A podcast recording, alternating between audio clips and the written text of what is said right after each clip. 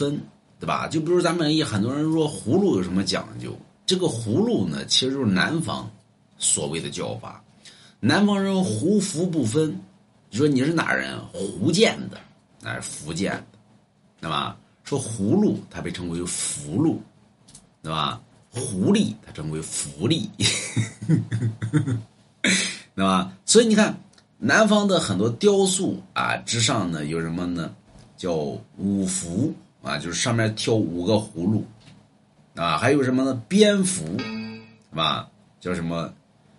什么什么什么大侠柯镇恶，那么叫蝙蝠侠，对吧？老厉害了，打架从来没赢过，但是从来嘴老硬，那么？蝙蝠就是你看到南方你会发现很多这个门上，对吧？都刻有这个蝙蝠，对吧？一般刻五福，啊，就五个蝙蝠，对吧？所以它属于胡福不分，所以。